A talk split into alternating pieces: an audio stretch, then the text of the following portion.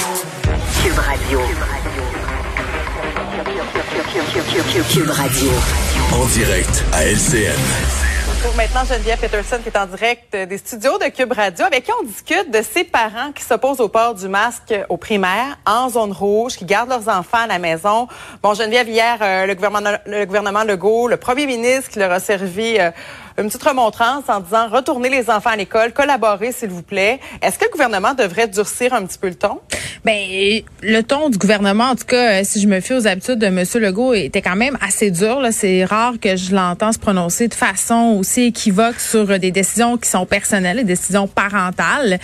Euh, Puis bon, euh, je dois dire que je suis assez d'accord avec lui. Par contre, le masque est un sujet émotif. Là. On peut être pour ou contre euh, son port pour plein de raisons idéologiques, euh, des raisons aussi de contradiction. Là, on sait qu'on est dans une une espèce de d'incohérence par rapport à ce que M. Arruda a dit au printemps passé. Ça a laissé beaucoup de traces. Il y a des gens qui disent que bon, euh, là c'était pas nécessaire avant. Pourquoi c'est nécessaire maintenant? Donc ça crée comme l'espèce de discorde. Et ça, je le comprends. Euh, par contre, d'empêcher son enfant d'aller à l'école pour des convictions, c'est là où j'ai un petit peu plus de misère. Et c'est là où je suis plutôt d'accord avec M. Legault. Mais euh, J'aimerais quand même dire une affaire. une affaire euh, avec laquelle je suis d'accord parmi les revendications de ces parents-là, c'est qu'on aurait pu faire mieux.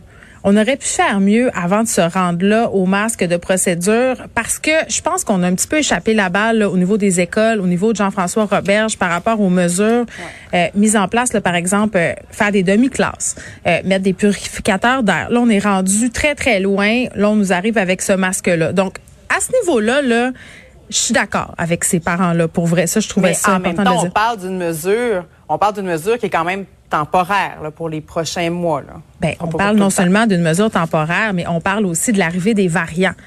La raison pour laquelle on fait porter le masque de procédure aux enfants, c'est parce qu'on a quelque chose qui s'appelle les variants, euh, quelque chose qui est beaucoup plus contagieux, qui se transmet plus facilement.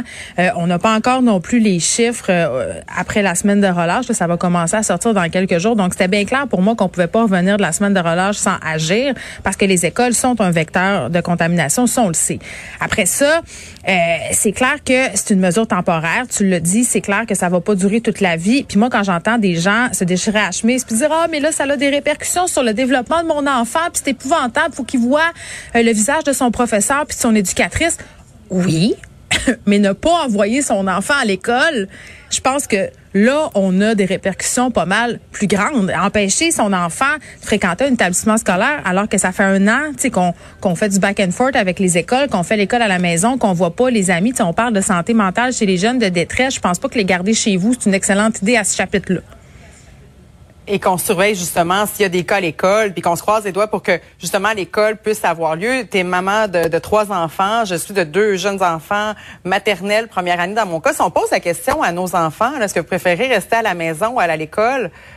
La réponse est assez claire dans la plupart des cas. Là. Moi, c'était toute maman pour aller à l'école. Je pense que ma fille, là, au primaire, était prête à porter un scaphandre. Rendu là, là, pour revoir ses amis, pour voir Pas seulement sa le masque, prof. tout le kit. Non, non, puis moi, je leur ai posé la question, là, quand ils sont revenus de l'école lundi. J'ai dit, puis comment ça s'est passé? Puis c'était bien correct, c'était bien normal. C'est nous, les adultes, on fait un gros plat avec la capacité d'adaptation des enfants puis les conséquences. Alors que, dans le fond, euh, une fois que c'est dit, là, tu vas porter le masque, ça va être temporaire, c'est un peu désagréable, c'est plate, mais c'est la condition pour aller à l'école.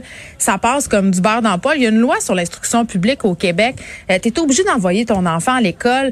Est-ce que ça s'applique dans ce cas-là? Est-ce que les parents, ces parents-là, ont le droit de garder leurs enfants chez eux pour des raisons idéologiques? C'est même pas des raisons scientifiques. Moi, je trouve que c'est quasiment de la cruauté envers ces enfants-là. Imagine, en plus, tu te repointes à l'école puis tu dis, ben là, moi, j'étais pas là parce que mes parents croient pas à ça, la pandémie, puis veulent pas que je porte le masque.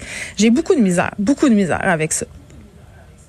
Oui, on parle d'une mesure qui devait durer euh, trois jours, bon, qui devait s'achever finalement aujourd'hui. Euh, une des cofondatrices nous disait que ça allait s'étirer pour le restant de la semaine. Qu'est-ce qui va venir après? Est-ce que ces enfants-là vont retourner à l'école, justement, d'ici euh, le prochain mois, la J'espère. J'espère parce que je- le gouvernement va devoir s'en mêler. Tu peux pas garder des enfants chez vous comme ça pour des raisons qui sont, je le rappelle, idéologiques. Il y a rien de scientifique là-dedans. Là, c'est des croyances.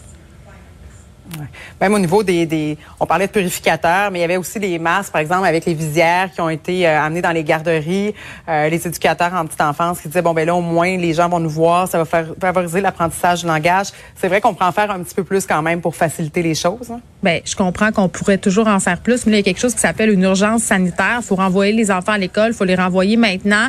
Euh, peut-être qu'avec les plus petits, effectivement, ça aurait pu être une bonne idée de mettre des masques transparents, c'est-à-dire où on peut voir l'expression faciale, le sourire. Puis moi, j'ai fait des entrevues aussi avec des gens, des parents euh, d'enfants qui ont, par exemple, euh, euh, un trouble du spectre de l'autisme ou qui ont des déficiences intellectuelles. Ça peut devenir excessivement compliqué pour ces enfants-là d'avoir des interactions avec des gens masqués. les personnes qui sont aussi sur des muettes, ça peut être compliqué. Donc, à ce chapitre-là, c'est vrai qu'on aurait pu y penser, mais là, il fallait se dépêcher.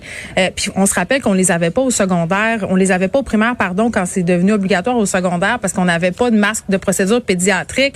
à un moment donné, il y a quelque chose comme la faisabilité. Il faut tenir compte de tout ça aussi. Là.